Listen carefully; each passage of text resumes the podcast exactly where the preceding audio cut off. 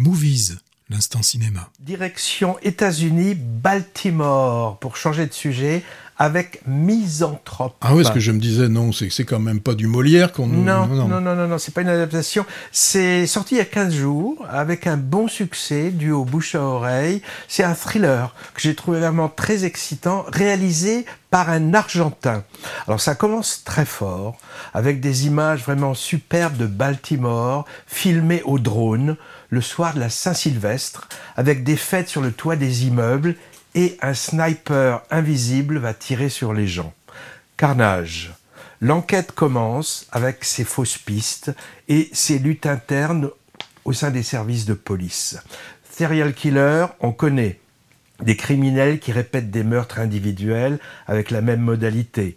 Mass murderer, on connaît aussi ces tueurs en masse qui tirent dans le tas et, se suicident en général après ou ils sont abattus. Il y a encore eu très récemment un cas aux États-Unis. Or là, on a affaire à un serial mass murderer, ce qui complique un petit peu les choses. Alors on a une alternance de séquences sous tension, vraiment assez haletante et formellement très réussie, et également en même temps des portraits croisés des deux flics qui traquent l'assassin. Alors il y a le boss, super agent du FBI, en but avec sa hiérarchie, et une novice euh, assez futée mais au mental un peu perturbé, et c'est-à-dire pour ça qu'elle a été choisie pour mener l'enquête. Hein. Alors on ne peut pas s'empêcher de penser à des classiques du genre thriller, en particulier au cinéma de David Fincher. Je pense en particulier à Seven ou Zodiac, qui parlait aussi de la traque d'un type comme ça. Ou même d'ailleurs au Silence des agneaux, pourquoi pas. Ce qui rend l'ensemble original, à partir d'une intrigue quand même assez commune dans, le cinéma américain, c'est que j'y ai trouvé un petit côté polar du Nord. Vous savez, ces, ces romans ou séries télé souvent assez glauques, euh, très réussis et scotchants, avec traque d'un personnage marginal à l'esprit torturé par une enquêtrice elle-même solitaire et un peu dérangée.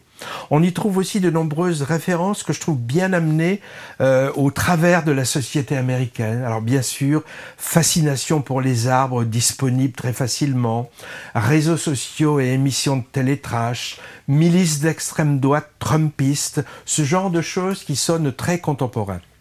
Et le réalisateur a ajouté quelques fantaisies cinématographiques qui renforcent le côté un peu intrigant de l'histoire et des personnages, avec des scènes visuellement très réussies, dont certaines, par exemple, filmées à l'envers, images tête en bas. Il y a toute une scène, par exemple, dans une piscine comme ça, et c'est vraiment très déstabilisant. Bémol, un autre, ce que je déplore souvent, on le retrouve ici. Trop long Des, non, dénouement moins réussi, un peu déceptif par rapport à la mise en place qui, elle, est vraiment virtuose. Le réalisateur argentin s'appelle Damian Sifron et c'est pas un inconnu.